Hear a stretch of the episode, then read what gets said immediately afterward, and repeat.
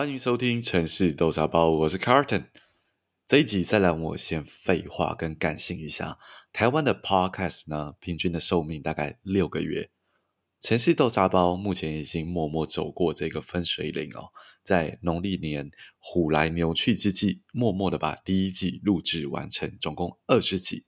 推出以后呢，到目前已经超过两万小时的播放时数。说容易也不能说不容易，但是要说辛苦，也的确是有很辛苦的时候。这边我就在想，我可以怎么样把第一季做结？于是有了这一系列的企划，总共三场的线上沙龙。在线上沙龙中，我邀请不同级数的受访者同台，而且加入想加入的观众。一起进入 Clubhouse 的房间，一起互动，让城市豆沙包从 Podcast 变成一个慢慢的对大家而言都很有趣的社群 Networking。那么你现在收听的这一集是第二场线上沙龙的 Live Podcast。这场线上沙龙在二零二二年的三月二十六举行，由东京的陈涵、Irene 以及波士顿的 Jerome，当然还有我本人 Carton 一起主演。由于讲者比较多的关系，因此记录本身也相当于两集节目的长度。欢迎大家分次收听。那么，除了线上沙龙这个里程碑以外，我还同时解锁了另外一个成就——城市豆沙包接到合作的提案啦、那跟大家分享一个我个人非常喜欢而且觉得非常特别的法台双语 Podcast—— 法台漫游。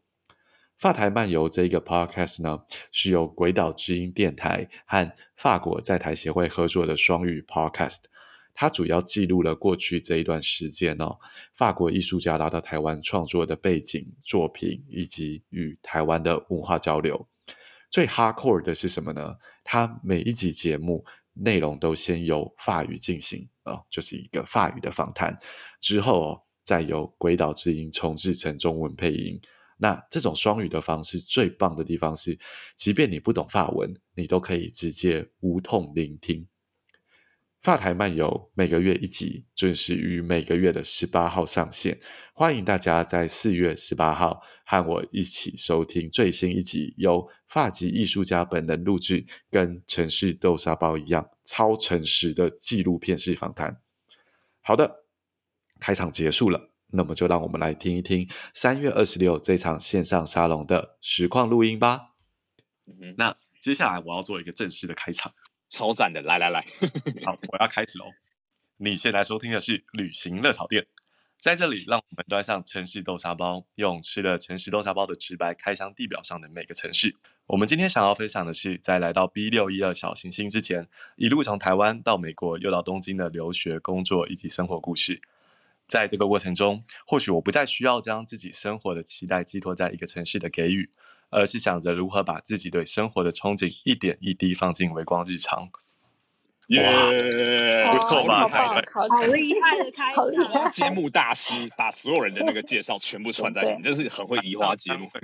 其实台下都不知道我们在干嘛，但是跟大家说明啊，刚才那段开场其实就是要 introduce 三呃台上的三位讲者，还有包括我自己。今天呢，当然是由城市豆沙包来做的第二场线上沙龙。但是今天我们邀邀请到的三位嘉宾是 Jerome、Irene 跟郭成汉，他们自己都有自己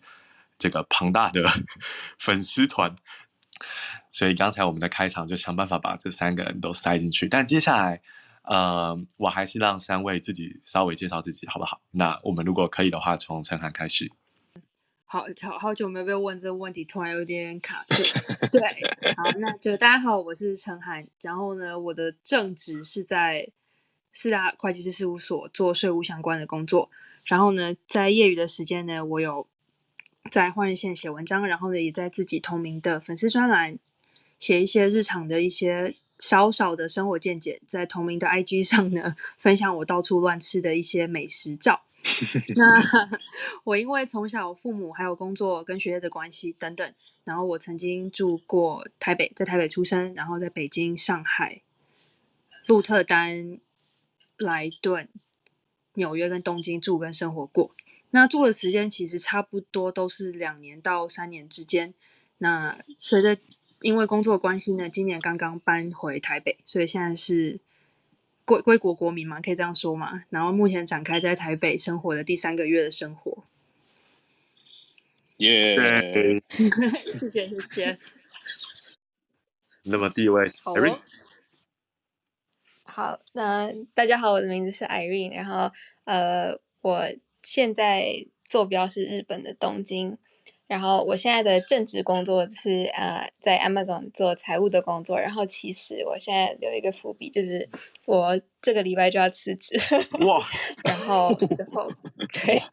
然后就是我这是人生第一份工作，然后对我会转一个完全不同的大方向。不过这个之后有时间可以再聊。然后嗯，我小时候是在台湾长大，然后十六岁的时候去了美国念高中大学，然后又工作了两年。呃，然后呃，之后二十三岁的时候搬来日本，然后现在在日本已经第五年了，所以就是我成长历程也就是台湾、美国、日本，然后呃，受过很多很多的文化冲击，然后有我觉得这些冲击有给带给我很多反思，然后我嗯，之前有在换人线写过一些文章，然后现在也有在做自己的呃粉丝专业跟呃 podcast，对，非常期待今天的。座谈，好，耶耶，好了，我们要 cue 最后的 Jerome 了。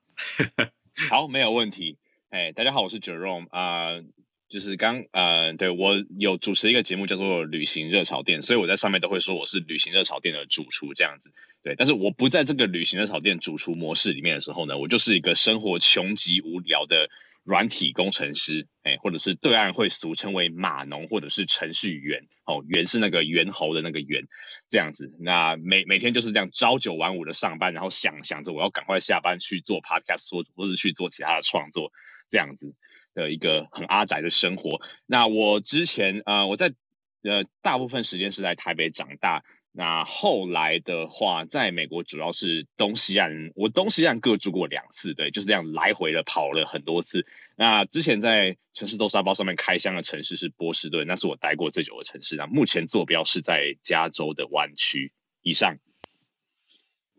耶，谢谢 Jerome。我觉得大家听到这边，我不知道大家的感觉是怎么样，但是对我来说，其实三位受访者他们。活过这么多城市，其实是一个很特殊的经验，所以我想要替大家问第一个问题，就是在这么多城市生活过的你们啊，为什么现在会定居在东京？为什么定居在台北？为什么定居在湾区？那在这里面，你最喜欢又最讨厌的是什么？所以我觉得可能先从为什么定居在这里开始，然后我们再让你回答你最喜欢的这个地方的东西是什么。我们反过来好不好？我们从 Jerome 先开始。好，那现在我先讲嘛，好好，那以这个逻，以刚跟刚刚承涵讲一样的逻辑的话，那我还是以回答波士顿，我先以回答波士顿为主好了啊，因为我自己觉得说，我我对于这个城市有比较多的记忆，还有比较多呃可以讲的东西。那我当初其实，因为我前面提过，其实我在波士顿住过不止一次，就是说我是有离开之后又搬回去了，好，所以就会说，哎，那为什么会定居在波？呃，当时我怎么会定居在波士顿？我觉得我其实对城市的生活的想象，我会很期待有看到各种文化的交融，然后我会希望城市是一个，嗯，怎么讲，嗯，可以比较舒服的在街上走的地方。那老实说，其实美国大部分的生活并不是这样子的哦，所以其实当时我决定要搬回波士顿的时候，我还是蛮向往那一种，就是东岸大都市，然后人口比较密集。呃，文化上来讲比较多元，而且很在路走在路上可以和不同人交汇这样子的那个环境，哎，所以那个是我当时搬回去一个算是蛮主要的原因。那当然还有很多一些工作或是比较现实的考量，这样。那当时呃最喜欢和最讨厌的话，哎，其实我可以讲一个，就是一个东西是同一个东西是最大家最喜欢也最讨厌的，就是 OK 关于这个波士顿的这个呃路面电车啦。就是说，因为它是一个我自己怎么讲，就是搭起来很有古味的，就是很有那种情调，就是你不赶时间的时候搭起来很有情调，因为它毕竟在美国算是个活化石。Okay. 那但是另外一方面呢，就是很多人也很讨厌它，因为你在上班时间大家，就觉得说它很慢，然后效率很低。OK，对对，好，OK，谢谢 Jerome，那我们来 Q Irene 喽。好，呃，我对我现在住在东京已经第五年了。然后我觉得其实东京是一个很有魔力的城市。我觉得我之前在那个 podcast 好像有分享，就是我承涵应该有 很多感同身受的地方。就是，嗯，我一我记得第一年来东京的时候，我遇到很多住在这边的台湾人，然后我问他们说，你们住了多久了在东京？然后他们就说，哦，那五年、十年、十五年、二十年都有。然后呢，就想说，怎么可能？因为我记得我在那时候在美国的时候，很少听到就是住一个地方会住这么久的。但是好像在东京就变得，哎，好像很自然。然后当时就问他说，啊，就问他们说，你为什么要住那么久？然后他们就说，哦，就也就习惯了吧。然后我当时就觉得，天啊，你怎么会就这样习惯一个城市？人不就应该要去，就是勇往直前，就去闯很多不同的地方嘛？结果我现在已经迈向第五年了，所以就是，嗯，不有点算是半打脸嘛。但就是我觉得东京的舒适程度跟就是你习惯了之后，真的是非常非常非常棒的一个地方。有你不喜欢的东西吗？我们还是要承袭一下前世豆茶包的 城市风格。嗯，我觉得，但我觉得东京像东京，它的就是大家对东京的印象是就是舒服、舒服、整齐，然后干净嘛。那还有很有规矩。那我觉得这些东西其实也都是互相的，就是你要享受这个城市带来的这些东西，那你自己必须被要求也是做到那样的标准。所以我觉得就是一个双面刃吧。啊，就是你自己也要那么的干净整洁走进去，然后被压抑这样子。就是你自己也变成城市风景的一部分，对不对？对对，就是你要享受同，就是你要给予，你才有，你才可以得到同样的标准的那种高规格的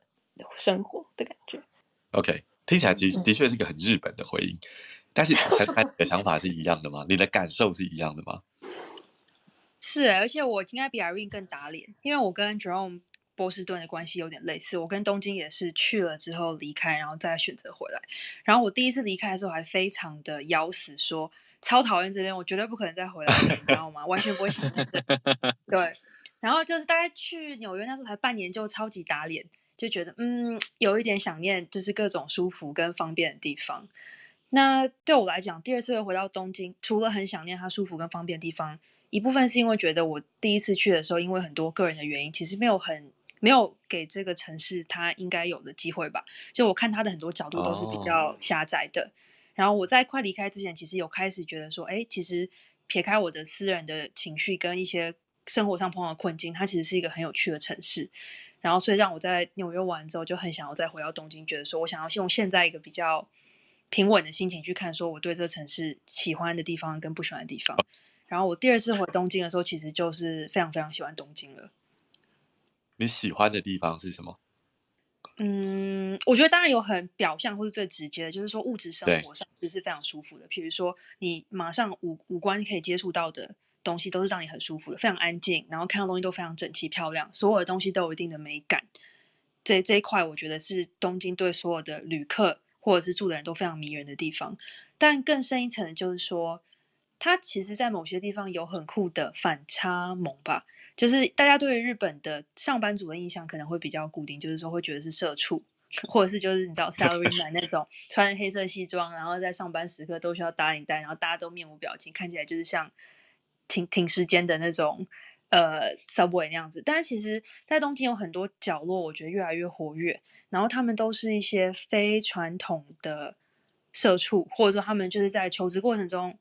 选择了不同的，不是大公司的职员，然后他们去在他们的领域创出新的一片天。然后我觉得那部分的东京也非常非常迷人，因为它同样也有日本职人的那种感觉在吧？大家都会想把自己最喜欢做的事情做到极致，Okay. 所以在东京会变成是一个超级超级 diversified 的一个地方。如果你愿意去挖的话，嗯嗯，不喜欢的东西，嗯，我觉得除了刚刚 Irene 讲的那部分，还有一个就是其实日本的税，天啊，这竟然就是。我我真的是这个领域的人，就日本税，对我我不是故意的，但是就第一个想到日本税其实 税真的很高，对，日本税真的很高诶。但当然我知道在欧洲跟美国税也不低，可是因为我在离开的时候需要处理很多善后的事情嘛，然后会比较仔细的去看到就是国税、地税，还有不同几个税项的那个分布，然后我就觉得其实日本的税真的不低哦，然后它。真的是花了非常多的钱跟精力去维持它现在这样的一个美感，嗯，OK，所以是税务的问题，就是你的生活成本其实某些地方看起来好像比较划算，但是你在算整年的 allocation 的话，其实不一定会很便宜哦。OK，嗯，哎，其实，在 wrap up 这个问题的时候，我自己也想回答一下。呃，我现在坐标在巴黎，然后刚才 Irene 在说要待满五年的时候，其实我心里好像蛮有感触，因为我也即将要满五年了。然后 跟 Irene 比较不一样的地方是一个刚好一个反差。我今天在加入这个 podcast 的时候，看到日期三月二十六，我忽然发现一件事情：今天是我在这家公司工作的第十年的第一天。哇，非常啊，超猛的，超猛的。对，那来到这个地方也是因为工作的关系啦。我一直在同一家公司，从台湾到北京，再到再到巴黎。那我觉得对我来说，即便我住了快要五年，但是巴黎这个城市让我喜欢的地方是，它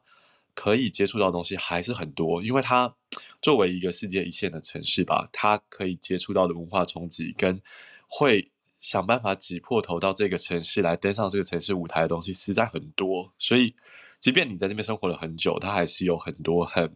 迷人的东西会一直出现。那但是如果说不喜欢的地方呢？我觉得对于来自东亚的我们，还有也许现在在东亚生活的 Irene 或陈海来说。对于欧美的大城市，你始终会有一种觉得这里不太安全的感觉。这种所谓 不太安全，就是说你还是会在搭地铁的时候很担心你的手机会被抢，或者是你会很担心你的包包有没有拉好。这种东西，我觉得对于来自东亚的台湾的我们，始终都会是一个文化冲击了。嗯嗯。那来到一个城市，又到下一个城市，我觉得这边有个问题很有趣哦。这个问题其实是。呃，说你觉得你在挑选一个城市，尤其是这边的各位，其实都有住过许多不同的地方。你现在回头来看的话，你会觉得你住在一个地方，其实可能最需要考虑到的那个点是什么呢？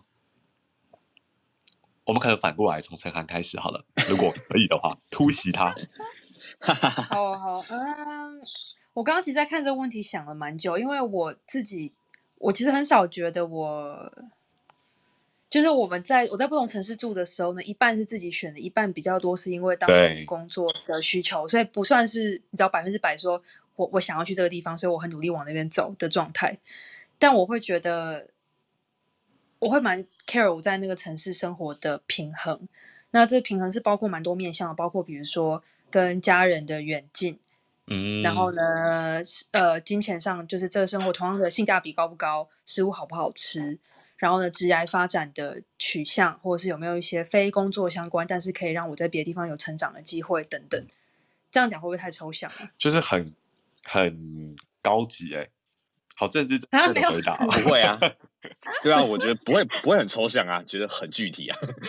对 OK OK，就是就是我觉得，所以说你要我问我说是某有没有某一个特色特别吸引我而去选那个城市，我觉得我有点难具体这样说出来那个具体的特色，可能是有几个我喜欢的东西，然后我会我可能会希望他们的那个平均值可以到某个程度，然后呢就会去选。但是你讲到这件事情，我突然。插播一下，就是我跟 Irene 其实曾经做过个类似这样的 exercise，就是呢，我们把我们住过所有城市，然后它的相关的，嗯，哦，呃，相关的指标，对，我们全部把它列出来。那我记得当时指标有，就是说，呃，比如说 salary 的话，或者是就是你的购买力啦，你的职业发展啦，那。适不适合谈恋爱啦，住的舒不舒服啦，有没有好玩的景色 啦，真的就是各个方面都列出来，然后就是一到五你去评分，然后你看哪个城市的总分是最高的。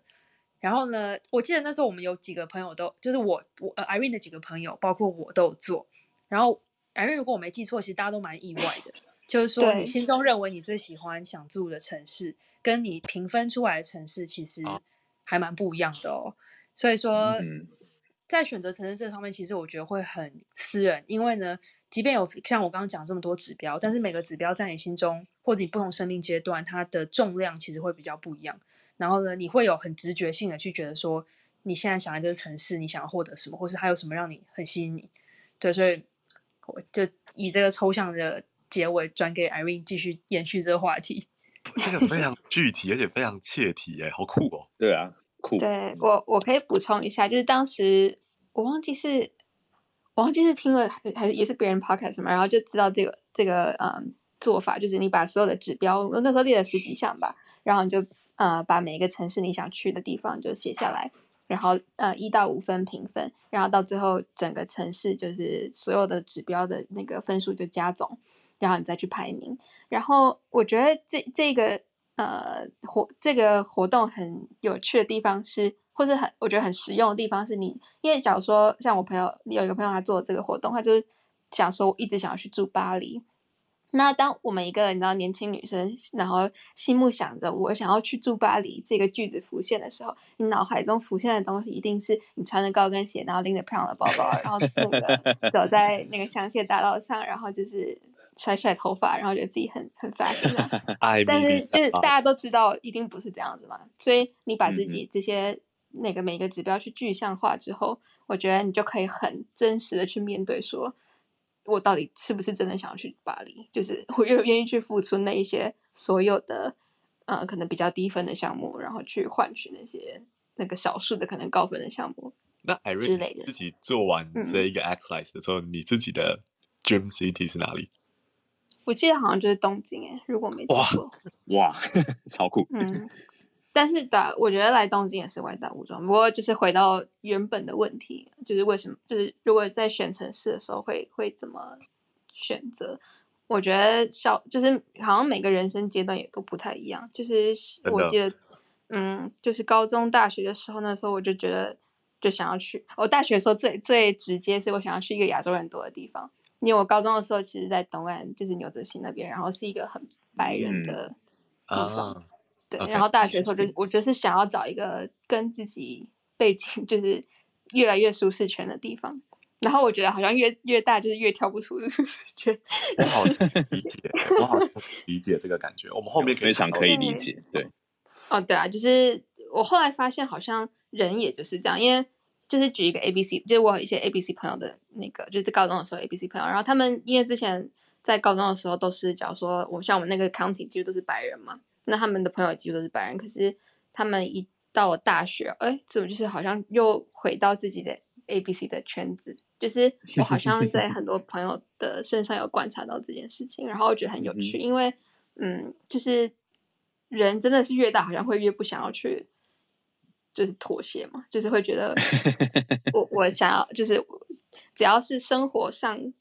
就是那个那个马斯洛的那个金字塔最下面那一层，就是我希望是可以。那个最下面那一层是可以 fulfill 的，那我往上就是比如亚亚洲食物啊，或是熟悉的语言环境啊，或是别人都跟你一样的话，你好像会就是人生的最对于人生其他比较高方面的追求，你好像会比较容易。我自己是这样这样子观察的，我不知道。我我有类似的感觉，而且这个跟我自己的生命经历也有关系。嗯、就是的确，呃，你在一个地方慢慢安顿下来，或者你年年龄越来越大的时候，你就会开始慢慢又。走回自己真正的那个根了。我觉得我们后面有个问题，好像是在是 Irene 讲的，就是说你对家的想象有什么不同？在看到那个问题的时候，我就在想这个事情。但是我们后面可以谈。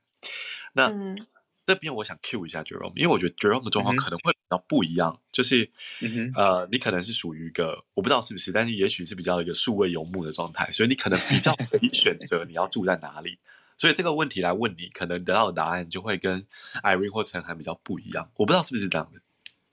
呃，好啊，我可以稍微讲一下。其实哦，我先澄清一下，就是说，呃，我其实当然我曾经有过一些选择城市的机会，但是大多数的情况下，我最后住在哪里，其实都是现实的考量。反而我个人的 就是主观上面喜欢哪里，不喜欢哪里，只是其中一部分。对，而且我最近啊，最近公司叫我们回办公室了，所以我这最近。暂时比较难游，游游牧了这样子。好，不过啊。呃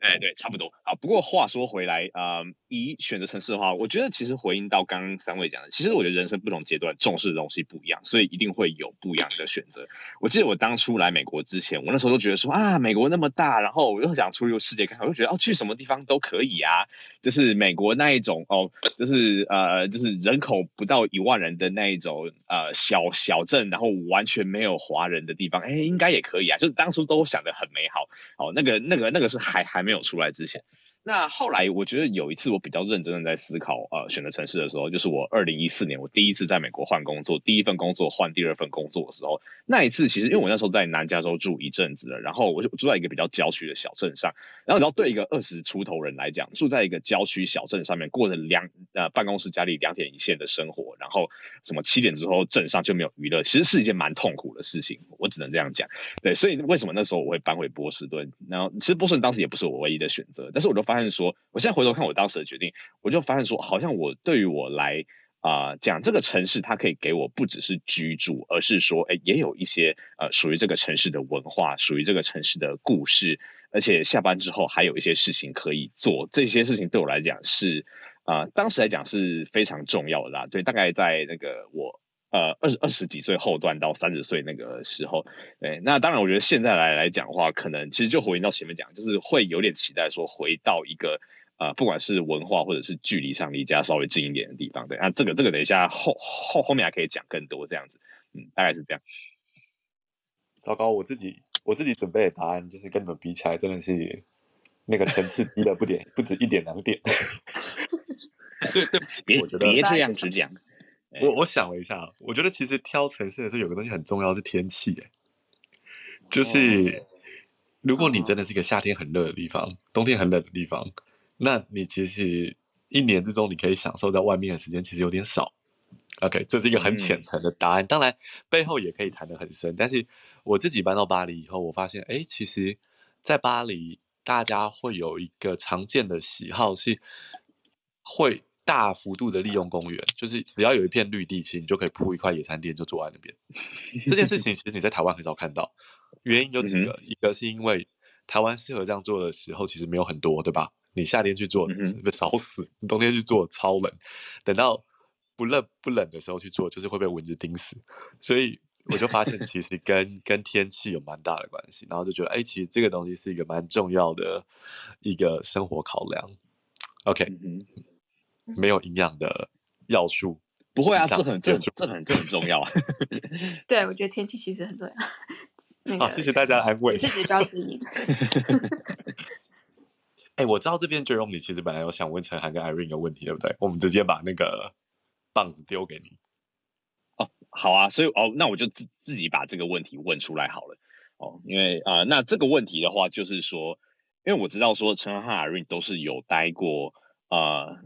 像呃，陈汉是待过欧洲之后，然后回到亚洲，然后又待过美国之后，又回到亚洲。那像 Irene 的话，是在美国待了好一阵子之后，那呃到日本这样子。所以就是说，会有一个蛮有趣的东西，就是到一个离台湾来讲，不管是距离或者是文化上相对比较遥远的地方，然后后来回到亚洲，但是又不是回到台湾。那我是还蛮有一点好奇说，哎，就是当初这样子的。呃，当初做这个决定原因，还有说，呃，事后回头看，你觉得这个这个你会怎么看当初这个决定？先交给 Irene 我以为你要先讲，结果你现在讲说 特别 unmute 自己，然后说交给 Irene 对，没错，真的是哦，好，先说先赢。好，那那那好吧，那那我先，那嗯，我其实。因为我小时候，我蛮小的时候，十六岁的时候出去，我觉得那个时候年纪真的还蛮小的。然后在美国待了七年，那个时候我其实觉得自己已经有点像美国人，因为我觉得虽然说大部分时间在台湾，但是呃，从高中到大学是非常我觉得精华，而且奠定人生价很多价值观跟重大人生经验的地方。没错，对，嗯，所以我觉得我真的成长的地方是在美国，所以当时我其实。嗯，已经觉得我们我好像已经变半个美国人，然后，嗯、对，然后到时候，然后之后来了东京，又觉得哦，那我又从外国人开始，从零开始当起。那我其实我今天才想，我离家其实已经十二年，就离开台湾已经十二年，然后我在台湾是十六岁嘛，所以其实我在就是海外的时间已经快要接近我在台湾的时间。嗯哼，那嗯，所以其实我最近一直在想。好像我就是前前呃前几个月我回台湾一个月，那那那个月回去我真的有非常多的文化冲击，就是真的太太久没有住了，然后太久没有，因为也因为 COVID 的原因两年没有回去，然后又再回去了之后，就发现哇，真的已经就是 我就是很木很奇妙的感觉。我觉得陈涵应该有非常非常多的，就现在刚回台北，可能一定有就是类似的那种感觉，所以我就一直觉得我好像已经我是我的就是国籍是台湾人，然后护照是拿台湾护照，但是真的有点离开太久，所以好像我现在觉得我好像在哪里都没有很，嗯，就我想要做的事情不限于国籍的感觉。我不知道这样说有没有？OK，嗯哼，嗯哼，对，有大概理但是理解。你觉得回到亚洲，譬如说东京，你你有觉得你比较靠近台湾吗？还是你觉得这就是另外一个外国？也不见得说因为都在亚洲，所以就比较靠近。哦，一开始有觉得比较靠近，嗯、但是其实对、啊、每个地方文化差异都还是蛮大的，所以嗯哼嗯，现在好像我就觉得我好像在美国、在日本、在台湾，我都是外国的感觉，我都是外国人。我觉得是有点一定更有这个感觉，所以陈涵你该 unmute 了，我觉得。对，我也我也很好奇，就是你也在我虽然陈涵一直有在在跟我分享他最近在台北的生活，但是我也很好奇，就是对啊，就他嗯，就会不会也是这种在哪一个是外国人的感觉？嗯、呃，我先回 Jerome 的那个问题好，因为我看就是。关于就是这个 reverse culture shock 的地方，Irene，我在后面有我们后面也在我们后面的那个题目单嘛。但嗯，嗯，我那时候刚从荷兰回到东京，其实一部分也是因为工作，就是真的很多时候这些决定都是被工作，其实一半是被工作推着吧。对，嗯嗯嗯嗯。对，或者说那时候还年纪很小，没有强大到说我是我选我要去工作，然后我去想办法找 fit。那时候可能还在一个经验值累积阶段，所以就只能是说哪里会有更好的经验累积，就会先去哪里。对，然后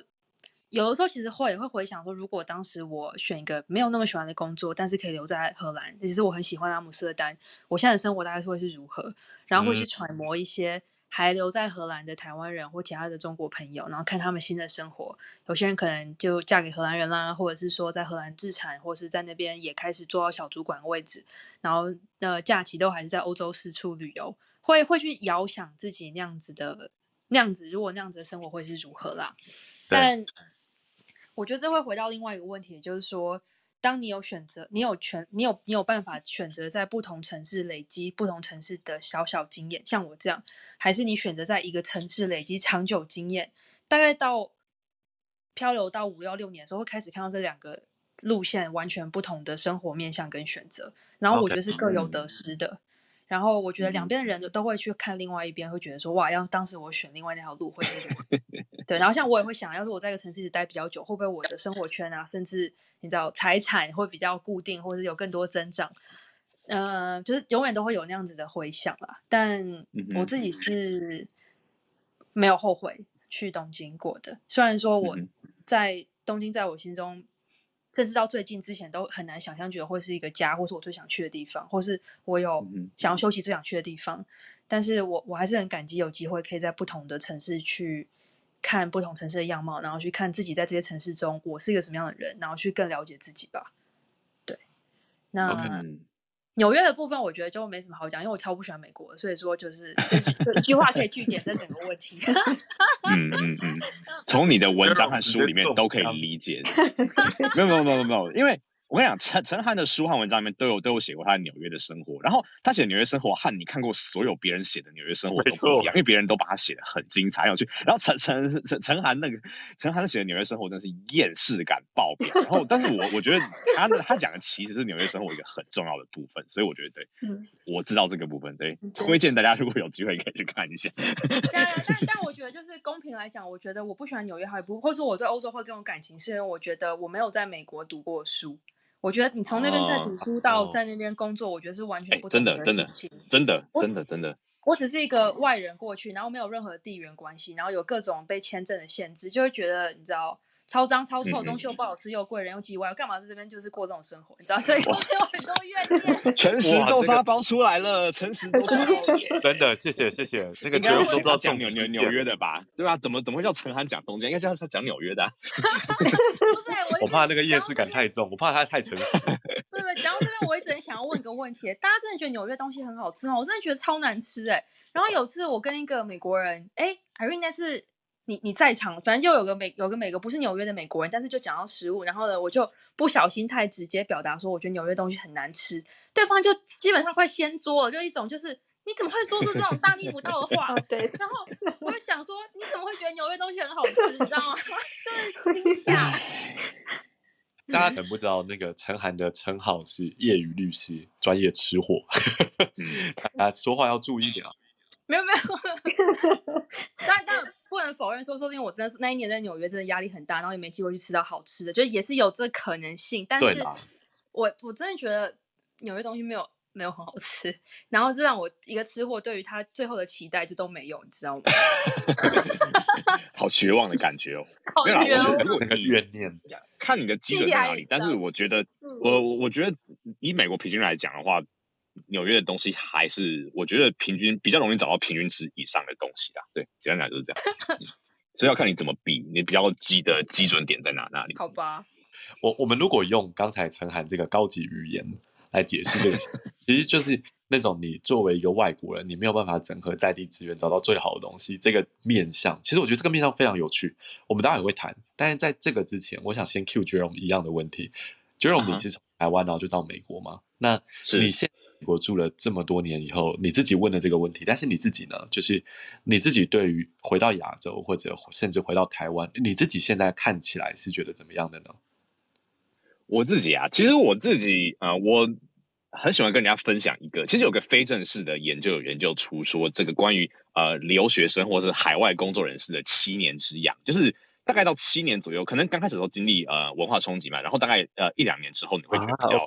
融入，然后甚至你会有一段时间你不想要跟你母母国或者是近文化的人互动，你想要成为那个呃你。就是你所待的那个国家的一部分，但是大概到六七年，我觉得看人来，有人第五年，有人第六年，有人第七年，就是它是一个很妙的转折点，就是说你的文化认同上会开始回回转，然后你可能啊、呃、对于母国的好感会稍微增加，然后对于你所在的会开始限量。对，那这个背后有很多原因可以去解释，可能因为呃待够久，也有可能是哦就是已经拿到移移民身份之类的。但是我觉得我差不多就是大概呃二零一七年开始的时候，我在。比如说，像我平常在看的一些各种关于，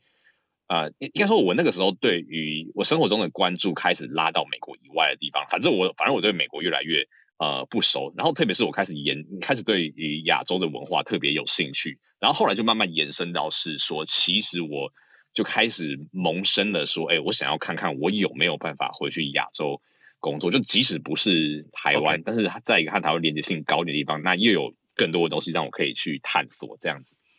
所以大概有有这样子的一个脉络啦。哎哎、欸欸，我觉得我对你讲的那个五到六年以后会开始，就是对于自己母国的文化更加眷恋这件事情，我其实蛮感受的。嗯、我自己觉得我现在正在走那个曲线。是，对啊。OK。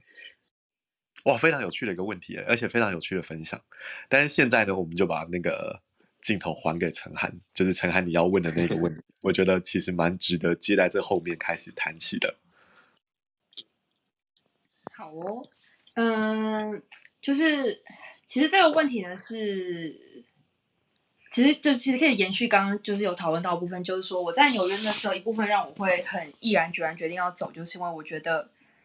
我在那个地方很吃亏。就是吃亏，倒不是说我被歧视，我干嘛？完全其实没有。但是呢，作为一个没有当地学历、没有当地的生活圈，然后呢，签证还非常受限制的情况下，我我会觉得很有压力吧。然后我觉得可能也可以回到刚才我们讨论城市选择的部分。我那时候其实就有心中把这个状况记上一笔，就觉得说我要回到一个我不觉得我要占绝对优势，可是我至少是齐平的一个地方。我不希望我下一个城市的时候，总会让我觉得很多地方绑手绑脚，因为我过去的生长经验或是我求学的地方，嗯、呃，并不是每个城市都会有这种压力啊。可是我觉得美国真的让我那时候第一次有觉得说，哇，没有这些其他的背景上来，这样真的其实蛮蛮辛苦的。OK，嗯，对，所以就接续到这个问题呢，就包括我自己近期就是决定搬回台湾，然后呢，我在决定搬回来之前，其实很多朋友都非常的，嗯。想说想直接骂我，但是又不敢直说。你说你干嘛要回来？好有趣哦。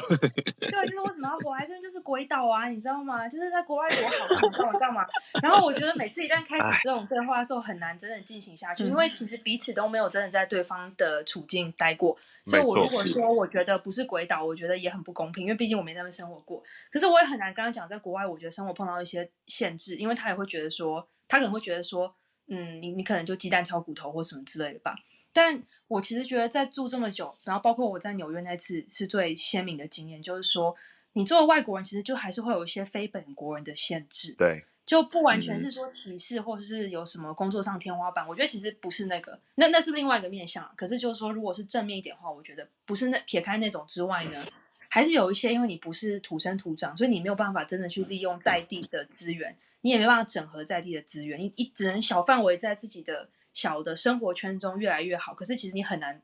去渗透很多东西。那既然如此的话呢，然后如果我们大家都默认台湾某一些机会或者一些资源没有那么突出，可是呢，那你又是台湾人，所以说如果要你选说有很多很多机会，但是没有办法利用在地资源的外国，面对机会相对少，可是可以有效整合各个层级资源的台湾。就是你会怎么选择？这会问题会不会太长？这问题超级大，所以我就先 mute 我自己好了。还有这样子的，所以那先给 Jeremy 好了。啊，好，我可以我可以讲啊。对，这个这个其实我蛮有我蛮有想法的。我觉得其实这件事情我最近在，其实我大概有想几年了，就是关于一个我会把它叫做一个所谓失力点。所谓失力点的问题，就是说呃。我们一定会有一些我们想要做的事情，哈，不管是工作上想要一些东东西，或者说，哎，想要对社会，或者是如果你是，就是我觉得有时候我们写文章，有时候就会想要，不管写文章或者做 podcast 创作，有时候就是希望说，哎，或许找到一一个一个地方，一个点是你可以做一些什么，然后不管是分享一些东西啊，或者是为社会带来一些改变，好，所以我这这是我在讲的施力点的问题，然后我自己。在过去这几年，呃，就是我我我我现在要稍微绕一下的方式来回答这个问题。但是我觉得我现在在过我我回顾我过去年过去几年的创作过程中吧，我会发现说，哎，早期像也有人问过我说，哎，为什么不考虑用英文创作？我我同样可以做英文的 podcast 啊，就是我的英文也不是说没有办法做 podcast 啊，这样子，然后也不是说我，而且我的确有些东西是我可以分享给，就是我我可以把。我也可以把美国人当成我的 target audience，这件事情就是理论上是做到的。但是我我现在回想，我发现说，你要想说像我现在做呃旅行热炒店，嗯，好，当然我我觉得我很幸运收到很很多人的支持。但是说除了这个之外的话，还可以比如说在呃台湾人所关心的社会议题上面，就是提呃发发发挥点影响力，好，或者是前阵子我在做俄乌战争的一些东西的时候，那我做了一些东西，后来有被一些其他的嗯创作者，比如说。呃，大家都知道的命命迪选读就有 cite 我做出来的东西，那、okay. 那一种就是因为你的文化，然后因为你的资源，因为你的呃社会情境跟它够接近，然后可以，嗯、呃，就是你可以发挥这个影响力，或者你就像我，或者我刚刚讲的这个失力点，我觉得它真的是在，如果从创作的角度来讲的话，我觉得的确在一个文化距离很大，或者是非本国人的那个情况下，真的很难做到。对，所以我当然我觉得这个问题要看说，哎，你。至少我我我自己会觉得说，这要看你，当然你想要做什么东西。但是我觉得作为一个创作者的话，我真的觉得是说，呃，你的本你你本身的文化是一个你很重要的土土土壤，也是你的创作最容易成长茁壮的地方。所以从创作的角度来讲的话，我会觉得是，呃，虽然台湾可能资呃机会相对少，但是真的是一个你比较容易实力，或者是你有办法去发挥影响力、整合资源的地方。嗯，这是我稍微拐一点点弯，然后对这个问题的回答。嗯，我稍微加个注解好了，就是刚接续 Jerome 这样讲下来，其实我们就设想一个很简单的情境。今天我相信，就是当然我们都有一些准备，但是今天其实加入这个线上沙龙，这个三位讲者加我自己，可能都是一个蛮 casual 的状态。我们就假设今天如果这个讲座我需要用英文来做的话，我可能就要花更多的准备，然后我可能会有高 under 更多的 pressure。假设今天这个讲座需要用法文来做的话，哇，我可能需要准备一个月，然后我可能必须要非常正经来做这件事情。所以这个是一个，就是说，如果你要靠近用你不熟悉的东西去做事情的时候，你手上的那个资源跟牌相对就会少很多。那你自动从背后得到脉络的那个支持也会少掉非常多。所以这个东西我完全可以理解，就是刚刚 Jerome 讲的这个困境。然后我看到 Irene unmute 自己了，非常勇敢。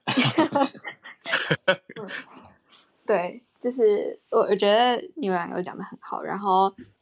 我觉得。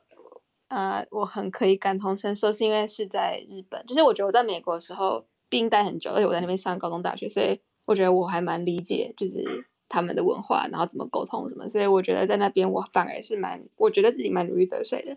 但是那时候我来日本，我第一年真的就是开会就哭，就是因为我真的一句都听不懂。那时候是一句日文都不会讲就来了，然后就是会觉得说，对，我在美国，我明明可以做到百分之百。可是我在这里，我真的就是百分之零，就是你真的完全听不懂的时候，你是连，就是他们在笑什么笑话，然后你就觉得那种孤独感跟无力感，你你知道这种事情只有时间可以解决，然后你当下是真的是无能为力的，对。然后我，我但是我觉得我可能有点自虐倾向吧，就是我第一，我其实那时候第一二，哎，不对，前三年来日本的时候，我在我带那个组，其实还是有一些人会讲英文的，所以。那些就是很多时候我还是可以用英文沟通，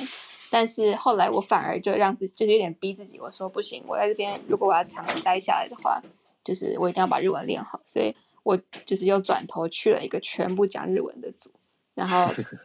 就是把自己丢到一个很丢脸的状态下，然后我就觉得我一定要这样我才可以成长，然后所以然后所以我觉得自己可能。就是在这个人生阶段嘛，就我可能还二十几岁，所以我没有觉得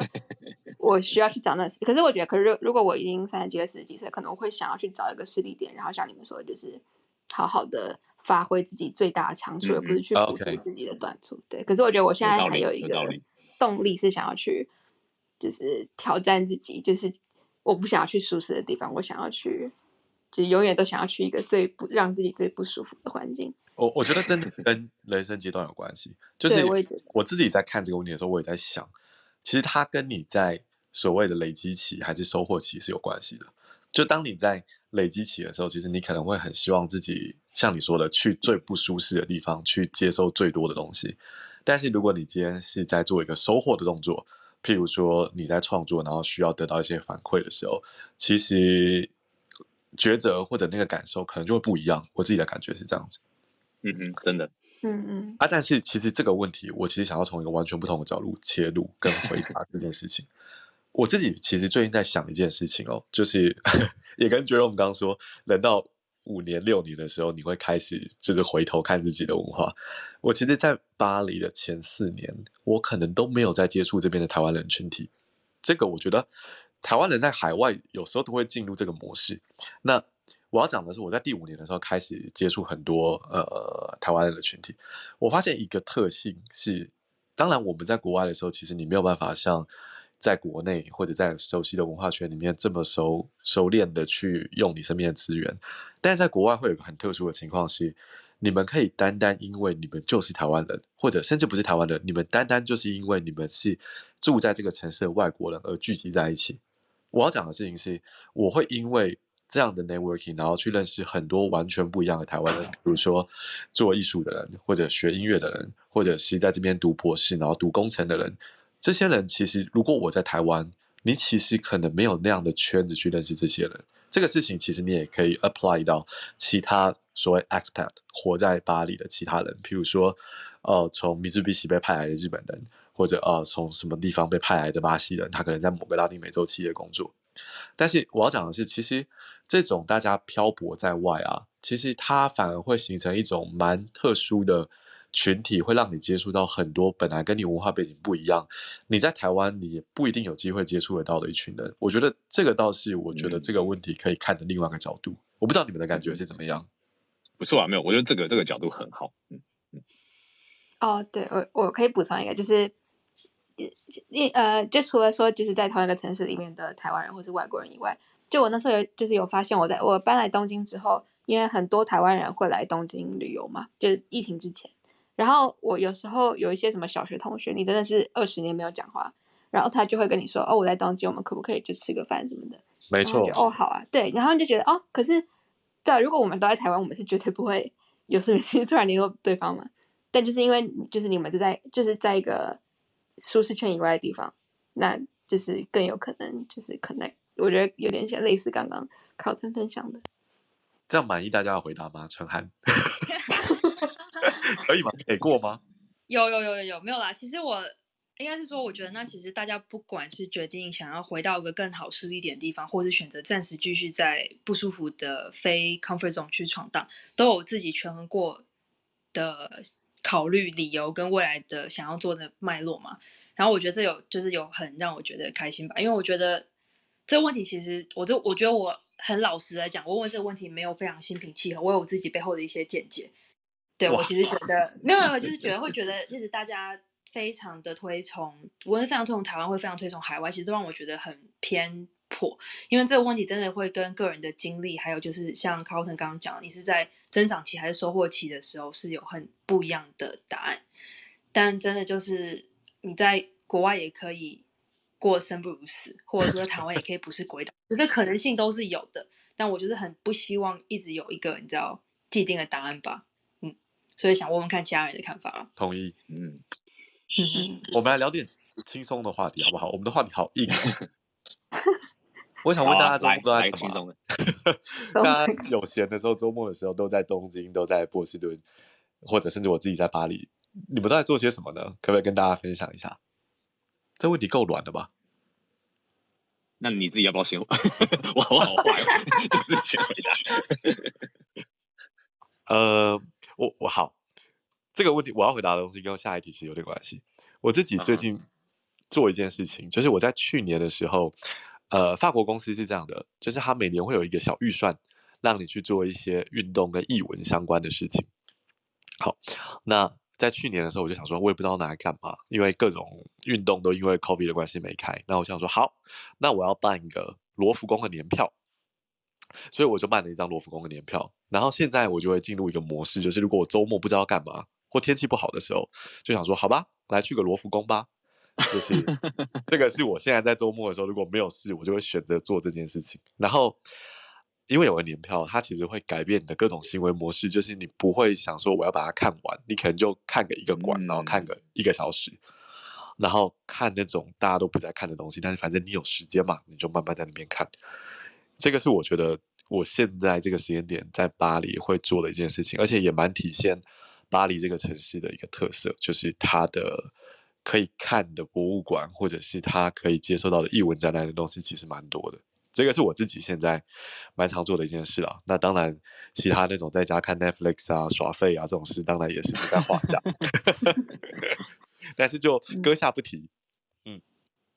嗯。那我先分享。好，我我讲。哎，没有，好，Irene Irene 对，请请请请请。我我很快的，就是因为因为我之前在西雅图住了很久嘛，然后现在来东京，然后我发现这两个城市。真的是非常不一样，因为西雅图是一个虽然小城市吧，然后非常非常漂亮，就是还有很多的山跟水，跟就是就是大家所有的人周末都是去 hiking 去 ski，然后去呃去公园跑步，然后去就是我我记得那时候最喜欢的就是一整个下午什么都不做，然后就跟两三个就是女生朋友，然后我们就在一个那个公园里面，然后就吃冰淇淋，然后就聊天，就就就这样，就是我觉得在西雅图有很多那种。你真的是什么都不用想的时刻，然后你就是纯，就是因为我觉得还是跟大城市那种加加快的脚步很不一样。可是，一般来东京，我记得那时候，呃，第一个周末，对，搬来东京的第一个周末，我就跑到那个代官山的鸟屋书店，然后就天呐，里面每一个人都好漂亮、好精致，就打扮的从头到脚，就是 Oh my God，就是真的是画里面，就好像在看日剧里面走出来那种，然后。每个人都是很精致，然后每个人都在看书，然后就是就是很城市那样子。然后当时就想说，天啊，就是大城市，就是每个人都这么精致，这么的繁忙，然后这么的很想要充实自己，然后很怕自己没有跟上什么。就是，但是大城市的周末好像也就是这样。就像我也我在大城市，就是周末的时候，很多人都会去想要去做瑜伽，然后去呃什么看逛美术馆啊、展览，然后参加什么活动啊什么的。什么语言交流，就是跟我觉得跟小城市那种，我就是放空，然后放松，我什么都 不去，就是不用管，我不用去担心说我有没有充实的周末，就只要去担心我有没有快乐的周末就好。哇，OK，我想问一个很肤浅的问题，那你看完就是人都这么精心打扮之后，从此你就再也不出门了吗？还是你就 哦没有，然后就慢慢就也融入了，变成一个就是啊 OK，盲目的追求。本人很精致哦，阿韵本人很精致哦。我想也是啊。这个 比比起东京女生还差了很大一截。对，他们真的是天花板，太难了，他们太夸张。另外一种生活。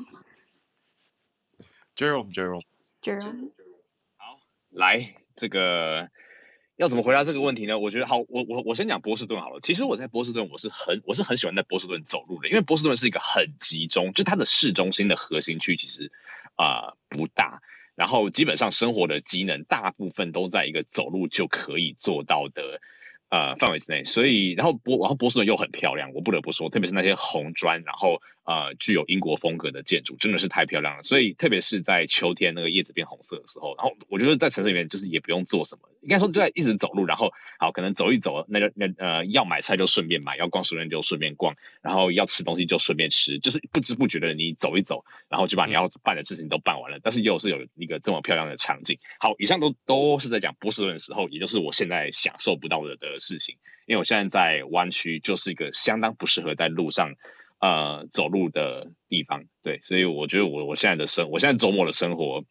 啊、呃，相对来讲比较无聊一点啦。不过另外一方面来讲，我觉得我不管住哪一个城市，我都会做一件事情，就是我会对于他们的移民的群体非常感兴趣，然后会去挖很多移民社群里面的呃东西。对，就是像 Carlton 上上次来那个旅行的草店，我们在聊的那种东西，那种东西是我平常真的会花很多时间啊、呃、去挖的，比如说去逛什么小越南啊。然后去，然后特别去吃那种，比如说波利尼西亚料理等等的。好好，这边偷偷广告一下。所以呢，如果那个你和陈涵有一样的感觉，就是觉得纽约的东西很难吃的话，继续继续听《旅行热炒店》的第十七集，还有第二十六集，这两集介绍了十二个在纽约的那种所谓呃 ethnic neighborhood，就是说呃以特定移民为呃主的这些呃社区，然后你可以吃到什么圭亚那的料理啊，然后夜夜呃夜门的餐厅啊，然后什么像那种呃。中亚的韩韩韩式料理，就是一些很神奇的东西，你都可以在那边可以吃到。然后我觉得这些东西都比美国的平均料理水平来讲要好很多。对，所以就是一边去看这些文化，然后一边去吃这些东西，这算是我自己呃周末的小确幸吧。嗯，简单讲是这样。好了好了，为纽约辩驳一下，其实我觉得纽约的那个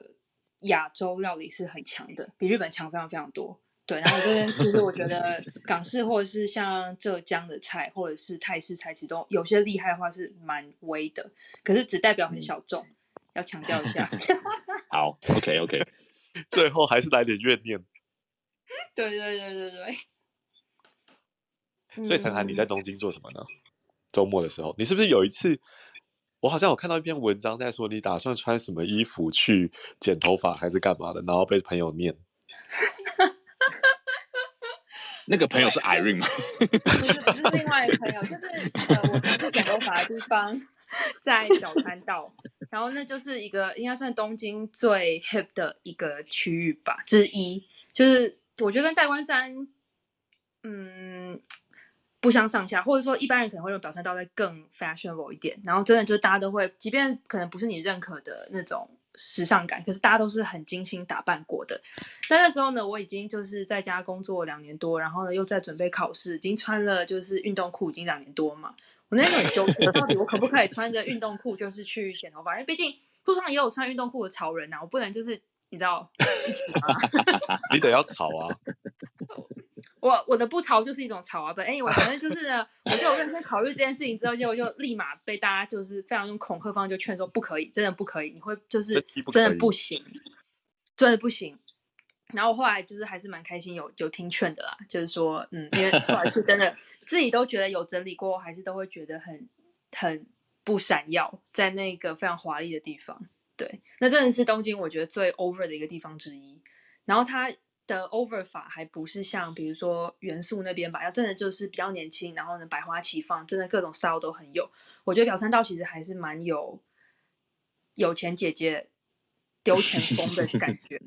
对，大傻逼，大傻逼。对，嗯，我在东京周末最喜欢做，其实是蛮喜欢去东京不同的区域，哎，对，嗯、因为它真的，我觉得应该讲蛮多大城市都有这样的趋势，就是说你可能一个捷运站出来之后，那个地方就跟其他地方长得完全不一样。然后我觉得东京给我感觉是这个特色非常突出，然后因为它又是一个很注重美感的城市嘛，所以说每个地方出来都会有具有非常多的特色。然后呢，你会去挖一些它当那个地方当时的一些在还没有非常还没有进入千禧年，或者在一九九零年的时候呢，它的一些当地产业，比如说像神乐哎神板丁嘛，天啊，我现在才回来多久？就是有一个阿韵，快救我！神乐板吗？神乐板吗？是神乐板吗？不是，我觉得是旧书摊那里。神保町，神保町哦，对，对对对对，它在那边就是一个传统很多出版社或者是很多旧书店的地方。然后呢，它相应的有非常多 B 级美食，因为可能那个地方 OK 的产业让它需要很多很快可以吃的东西，或者说相对比较便宜一点的那个餐点。所以呢，我记得那时候我在读书的时候压力很大，就常常会周末的话就会挑一个我觉得很酷的，有比较多历史文化或是有很多固定产业的一个点。那我就会去那边走走逛逛，看一些他们那边那个东京那个区的特色店跟它特色的食物，然后这样子就是我很开心的一天。那这跟在荷兰的时候真的就差非常多，因为在荷兰的时候我基本上跟你很像，我有说博物馆年票，我也有，然后我是古典乐的爱好者，所以说我有他们的皇家，应该算是音乐厅吧。就是我可以用比较便宜的票票价，我已经我有年票的资格，所以我可以每一场都用比较便宜的票价去买到比较前排的位置啊等等。然后我就很去听，不管是跟同学或是跟同事这样，嗯，很棒。然后那块在我觉得在亚洲是比较少的，或者是说就算有一些参展的美术品到亚洲，也都是可能欧洲呃比较不愿意收或者是 rotate 出来的东西。我觉得。我那时候觉得说，好吧，既然该看都在欧洲有看过很多，那在亚洲的话，就是在日本，就是去研究一些日本他们当地的美术馆，或者说日本东京这些当地的很酷的区域。对的。要不然就是约 Irene，就是去富士山周围的一些贵或便宜的店，我们都去过，泡温泉啊，或者是去旅游这样。然后回来以后，不过陈还很会很会找店，就是餐厅什么的。OK OK，果然是专业吃货，专业吃货。很好。专业吃货，嗯，没有没有没有没有，对，但真的就是会随着不同城市的感受吧，就是你会去找相应那个城市有趣的地方。哎，我们有人终于举手了，快点 Q！哎，等等等等，不好意思，我那我是按错了，等等等等 下。没有没有没有啊没有没有没没事没事，好好没有没有没有没没没事没事，哎，继续继续。志祥，没有，我只是路过的，我只是路过的，然后我一定要跟郭成涵强力的抗议。你现在在我们 没法去日本的时候，你刚刚讲这么多，你真的，我刚刚听了你这样讲下来，我已经快要疯掉了。郭成涵，你在给我讲东京的那些什么不同区域的那些东西，你在给我讲表参道，你在讲啊你。郭成涵，你在台湾嘛，对不对？你完蛋了，你是哪里？拿过去找你，你完蛋！我在，我在，没关系，我你要接受观众群的愤怒抗议。我跟你讲，对，我会自己带。你看台湾人已经一年多普遍都不能去东京旅游了，对不对？你在这边讲这个，而且是晚上的时候，这样可以吗？而且我刚刚在 Netflix 在那边转来转去，我还在看那个夜生活，有没有？Netflix 是有一个纪录片，就是在讲那个亚洲城市夜生活，对对对？然后他把他把 Tokyo 放第一集，完后后面的城市要怎么比啊？对，台北放在 第五集有没有？然后第二集首尔就已经沦落到深夜炸鸡了，然后东京一开始一开场就四台蓝宝坚尼有没有？对对，那拍的超棒的。那东京真的是撒钱疯，然后还有那个什么那个老 DJ 妈妈，对不对？哎，不行不行，我一来那个气场就乱掉了。你们刚刚前面讲的那么温馨，我还以为这个是诚实豆沙包。Anyway，我要跟陈涵致敬一下啦。然后然后你刚刚讲到好多东西都勾起我以前的回忆。不过真的，就像我以前在那边的那个。日本的朋友说的，就是说，他说，呃，来这边旅游跟生活在这边都完全不一样嘛，哈，所以我觉得刚刚几位都讲的超棒的。不过我有个小问题想要问大家，就是说，我因为就我自己啊，在在台湾这么久，然后看到很多在通常在讲不同城市的生活经验的时候，其实有很多，其实也有很多读者或者是说朋友，他们其实是。可能终其一生，大概除了旅游以外，他的职场啊，他的生活，他的家庭生活，他的交友圈，其实都是在，都是在台湾嘛。哈，那那今天要诚实豆沙包的话，就是说这里面其实当然有些人，我觉得我觉得这里面就有两种比较极端的例子，一种就是说他可能觉得说哇，你们都是反正反正人生胜利组啊，然后你们真的好棒，他觉得自己这个东西离自己超遥远的。然后另外一种是，就是说他觉得呃这样子又有什么了不起，然后就是不爱台湾什么，反正就大概就是我觉得他背后是基于同一种心态啦。那所以所以。可是我们也知道说，我我觉得大在场大家应该都很清楚，说现在的时代跟过去的时候其实有点不同了嘛，哈，所以有时候可能也许只是差的是一个决心而已。所以我在我在想想知道是说四位当初决定说，OK，我要离开我的故乡，然后然后出去，不管去哪一个城市，那个一开始的动机是什么？然后第二个就是说比较偏方法论的，就是说，那我到底要怎么样才可以当一个？就是我们我讲一个很很老套的形容词的名词，就是说国际移动力嘛。现在大家都在讲什么国际移动、国际移动，就是说第二个是怎么让自己有有真的可以实现自己的这个志向也好、愿望也好的能力，这样子会给大家什么建议？这样子可以吗？这个观众提问可以吗？完全 可以。身为这个线上沙龙的主揪，就先让我们让。像让我帮大家谈一下这个问题。我觉得是这样啦。我自己为什么会到法国来生活？我自己交换学生的时候就是到法国。那那个时候就会觉得说，哎，这个地方好像蛮酷的。你就会觉得说，以后如果有机会还想要再回来，这个是一个动机。那当然，欧洲有一个很酷的地方，就是呃，这个地方你要到任何地方旅游都很容易嘛。你可以很简单的收集各种欧洲国家。所以当时对我来讲，就是有那个憧憬，想说，哎，想再回来。方法论呢？其实我觉得有时候，现在人生到这个阶段，你再回头看，其实当然你可以很 marketing 的把东西都包装起来，说啊，我就是这样子，那个一步一脚印，然后一个石头一个石头，我就这样过河了。好，那其实真相是没有人可以知道。其实有时候你可能只是一个幸存者偏误，但是对我来说，我觉得你是有办法一个整体性的规划去靠向那个地方，譬如说。以我自己为例子好了，我自己其实也没有这样做。但是假设我自己就是觉得我以后想要回法国生活，那我是不是应该就开始把法文搞好？然后在求职的时候，你可能就看着法商的工作，然后想说啊，有有机会我也许可以 rotate 回去。所以我自己可能是一个很幸运的例子，就是说我十年没有换过工作，然后就一个法商的工作就哎真的慢慢换回来，好像做一个 project 一样。它可能真的是一个很幸存者偏误的事情。但是我还是认为人生的方向整体来讲是可以规划的，是可以慢慢去一步一步的靠近你想要去的地方。所以最重要的其实是你发现到你到底想在哪里生活，然后你知道你在想要在哪里生活以后，那个可以变成你的第一步，去往那个地方靠。接着就像打电动解锁不同的区域一样，你就会慢慢知道说啊，下个地方我还想往哪里去。其实那个所谓的国际移动力啊。我觉得在现在这个时候都是有可能可以做到，他并不是因为某些人他特别的人生胜利组，或者是他特别有成就，他才能做到这个事情。我觉得现在不太是这个样子，这是我自己的感觉哦。那接着我就 mute 我自己了，交给其他三位，应该准备好了吧？哎，我觉得 Carlton 在你后面，就你这么完美的答案，就是谁接你真的都很难接。但就是呃，我觉得我跟 Carlton 的经验有点像。那嗯，我没有在台湾长大，我很长段就青少年时期其实是在中国。然后我也是大学的时候去荷兰交换，很喜欢荷兰。然后当我很想要离开中国的时候，对我来讲，第一个想再去更深的探索的地方就是荷兰。那在荷兰之后，很强的驱动力就是我很不想回到中国。对，就是不管是因为小时候的职业关系啦，或者是学业的一些回忆等等，那时候就会对回中国这个想法很抗拒。所以我所有的后来初期的工作决定跟想要导的方向，都是以避开中国为最大的指标。嗯，我觉得如果要像小玉刚刚讲的那个方法论的话呢，就是肯定要先找个失力点。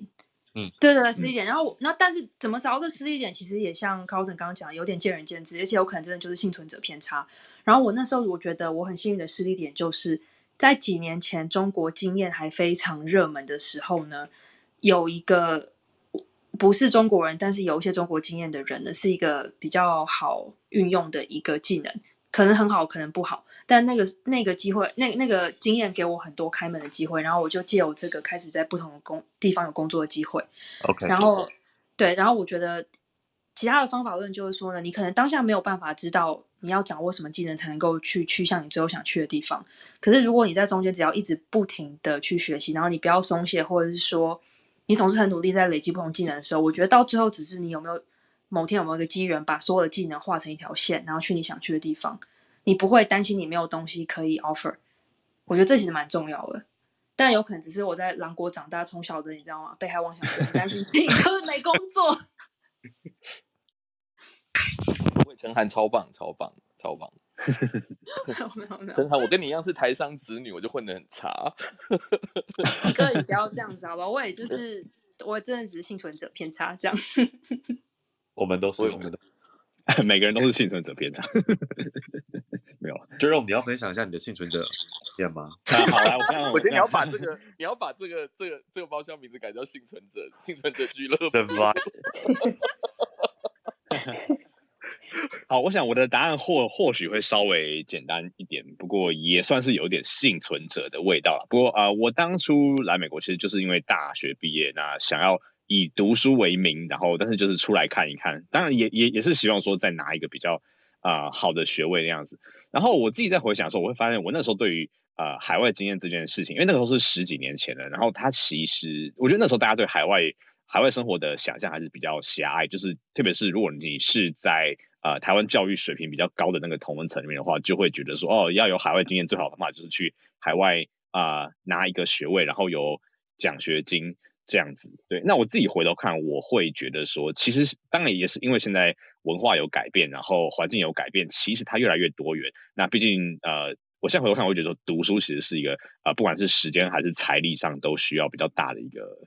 呃的一个投入，所以也不见得就是我现在回头看，我会觉得说，在当初好像把这个看太大了。好，那不过讲回来，这个方法论的部分，其实我会觉得说，因为每个人在的环境不一样，然后他可以接触到的资源不一样，适合他的路也不一样。对，但是我又觉得说，我我我我自己觉得我，其实我每次看换日线或者是一些那种媒媒体上面写的那些人，我觉得他们超厉害的，因为我觉得我有我有时候其实就是呃不断的找找找找资源呃找资讯啊，然后。尝试，然后就是就是很多时候我其实想的可能没有那么系统性，或者想的那么完整、那么远大。对，我就是说，哎，有这个机会试试看，然后如果没有，好，那就再找下一个机会。然后反正就一直一直一直试，一直试，然后看看到底能不能试出些什么来啊。就算没有试出来，那也没关系啊，也有学会到一些东西的。对，所以我的方法论就是一直找，一直试，就是这样子。可能比较土法炼钢一点，但是我想其实应该也是一个不错的策略啦。Irene 都 unmute 了。哦，好，好，那换我分享。就是刚刚强一讲的时候，我觉得就是马上就浮现非常多换日线文章下面的那个留言，就是好像真的都是 很多时候说啊，必须他家有钱。可是我我觉得我想就是城市豆沙包，然后我觉得想要讲的就是没错，就是我觉得在东亚的嗯，至少留学生或者是在国外工作的人里面，东亚的人们很多都是对可能在。自己的国家里面是，呃，可能知识教育水准比较高，然后家里可能有有背景可以让你出国的，对，这件事情是没有错。但是很多时候我就看到，哎，东亚以外的地方好像就是有，就是不管什么，就是要不然就东南亚，不然就是什么非洲，或者是嗯，可能欧洲或者是美国其他的人，他们对于出国这件事好像不会觉得说，就是跟金钱有什么很大的关系。我觉得。就是可能一个观念，就是有可能有点点鸡汤，但是我觉得其实就是你有你有没有一个在国外开始生活是一个从零开始的一个觉悟。我觉得如果你有这个觉悟的话，嗯、没有什么可以阻挡你。而且我觉得你，假如说很多人说啊，怎么出国不可能啊，这辈子都不可能。我觉得你可以把那个你的你你想要的那个东西具体一点，你想要去什么国家，你想去什么城市。然后你想去那边做什么？然后你现在几岁？你现在有什么？就是你现在存款是多少钱？然后你离你下一张机票是多少钱？然后你离一个 中介公司是多少钱？就是我觉得很多事情，很多事情其实你真的把它具象化之后，我真的没有觉得就是什么事情可以阻挡你，就是看你够不够想要，然后看你够不够有觉悟说，说对我从外面是得从零开始，然后我的生活不一定会更好。因为我觉得在很多时候的海外生活真的就不一定会更好，对啊，所以就是，对啊，就是就是有时候我看，就是因为我之前在西雅图的时候，呃，是当记者嘛，然后我采访了非常多的移民啊、难民什么的，你就觉得他们什么都没有，然后就这样只身带着家庭就跑去美国，然后可能跟亲人就是天人永隔什么之类，就这种故事你听太多，就觉得对人的韧性其实是非常强的，就是你真的想要的话，你想要生存的话，没有一个人可以阻挡你。但是对啊，嗯、我现在这个 preaching 就结束了，就是哎，这边我可以补充一个很很小的方法论点啊，就是我我我很快把它讲完。啊、呃，我觉得这个点啊、呃，就是大家刚刚讲的很好，而且我觉得方法论的部分真的是，像我，我记得我那时候当初出国的，呃，我到美美国的时候，其实我是没有钱的，就是因为大家有时候，呃，的确有时候会觉得说我出国是有钱，但其实我那时候是没有没有没有钱，我本来也觉得，我本来也觉得我那个时候是出不来的，然后后来是就决定说要出来之后，然后就去找贷款啊，然后在校外打工，想办法把那个钱就是拼出来的，然后也是活过来的。对对，所以我的意思是说，就是很多资源，就是你如果就像海云讲，你如果知道你自己要什么的话，那你就有更具体的方向去找资源的话，那资源是可以拼凑出来的。我那时候贷款的钱也也不够我把它念完，打工的钱也也不够我把它念完，但是两个拼起来就就正好够我把它念完，所以就是这样来的。谢谢谢谢，超棒超棒。哎、欸，怎么办？可是我想要一个结尾很厌世，或者是还蛮就是说教类型的。其实我会觉得说，就是其实不管决定要怎么用什么方法出国都好，但是就是要知道每一个决定都会有代价。哇，对我就有，不是，我觉得有时候可能当然一个一部分像刚刚 Carlton 讲是幸存者偏差吧，但就是或是很期待自己走过这段历程，或者是回头看会觉得说一切都非常理所当然。但我觉得很多时候我们在分享海外生活的时候，会有选择性的去遗漏一些辛苦或者是很难的地方。比如说，你要去国外的话，可能原来你在台湾是，或是别的国家是一个，比如说 level 十的一个人，你到那边可能就要从 level 五重新开始。然后呢，像刚刚一直前面的我们有讨论脉络，就是你在不同阶段的时候，你对于这个你知道马上要自砍五十重新开始这件事情，其实看法会差非常多的。嗯哼，对，对，但是我觉得很少人会愿意去讲这一块，但是这是很很真实的一部分。然后呢，很多人。就是会被那个外面可能你知道好吃的法国面包之类就骗了，然后就你知道，结果发现你去不是在吃法国面包，你可能在后厨烤法国面包，对之类的。哎哎，这个这个讲太好了。他说你很念，你很厉害。对，不过我一定要来一点，我再插话，诚实讲一句，不过不选择也是有代价的，就是你不选择勇敢冲出去的话，也是有代价。对对对对对。OK，这这个也是你看，以以我在的产业啊，就是因为你们都在外面太久了啦，我现在很诚实了，真的真的很真的很肉了，不要客气了哈。可是可是我觉得，我觉得某种程度上也是，就是说你们不用客气，真的尽量分享吧。我我哎，今天诚实多少？你真会录音对不对？会，你来不及了哦。没有没有，好，那我讲几句真心话没关系，反正我是路人，就是就是不代表公司立场哈，就是我觉得尽量把、嗯、把想要让自己更有提升的人，多就是像你们刚刚讲，两位讲那个几位讲的，就是说下定决心，然后先把他们骗出去，你出去以后自己自己体验过一阵子。真的，真的就是外面的竞争绝对不会比台湾简单，可是它它它的那个天花板的高度，我觉得比较高一点，就是开路嘛。我觉得某种程度路就是自己打开来的。然后我自己没有这个勇气，嗯、所以就会很佩服你们，就是说，嗯，我觉得真的不是在哪里的问题啦。对。不过我想要这个，就想要一哥刚刚讲的，就是说，我觉得有个在海外可能在台湾没有的 perk 是说，就是当你就是只有一个人在海外的时候呢，然后你有一个很重大的抉择要做，你就是真的得做下去，然后就是只能就是摸着。其实就是就往前走，你没有选择了，你没有任何过河，对，你没有任何家人可以讨论，或者说你没有任何其他前辈可以讨论说，哎，那我如果做或不做会如何？可能那 moment 给你就是一个人得做个决定，然后呢，或好或坏，你就走下去。然后就是他有个很强大的那个推力让你去需要就是往前走，因为你不做的话，你就是可能要打包回某个地方，你只有往前做才会知道能不能够再走下去，就是有个。推力吧，我觉得这个可能在比较舒服，或者是说你有比较多资源的地方，会比较少碰到这种情况。嗯，但这个人是好也是坏。嗯，没错。哎、欸，我想下最后一个 comment，然后我们可能就再看有没有人想要举手发问。我们因为时间也快到了，但是 我刚才在想一件事情，就是也许这个其实是这个房间的同温层。就是为什么我会这样讲，是因为像刚才其实 Irene 讲了一个很重要的事情，就是如果你是东亚来的人，通常其实是你是在比较已经蛮好的环境，然后要追求更好的东西。但是如果你是，我们就说现在，呃，之前旅行跟草甸访问过那个在柏林，然后接受乌克兰难民的人，嗯、或者是说你从一些比较。动荡的地区，然后想办法到别的地方生活的人，就像 Irene 讲，他其实是什么都没有了，他已经 nothing to lose，所以你就会去追求其他的生活。其实某种程度是好也不好，就是当你在台湾的时候，其实你已经有一定的生活水平。我们不说哦，你的薪水让你过得多好，或者是可以过得更好，但是其实就会掉进陈涵刚讲的这种局面，就是这个我要借一句 Irene 讲的话：“老鸟的嘴骗人的鬼”，就是你会掉入那种，谢谢厉害，你会掉入那种你只听到好像很棒，然后你去追求，但是你很有可能这种就是追求一百，结果智商五十，你又变成 level 五的这种这种局面。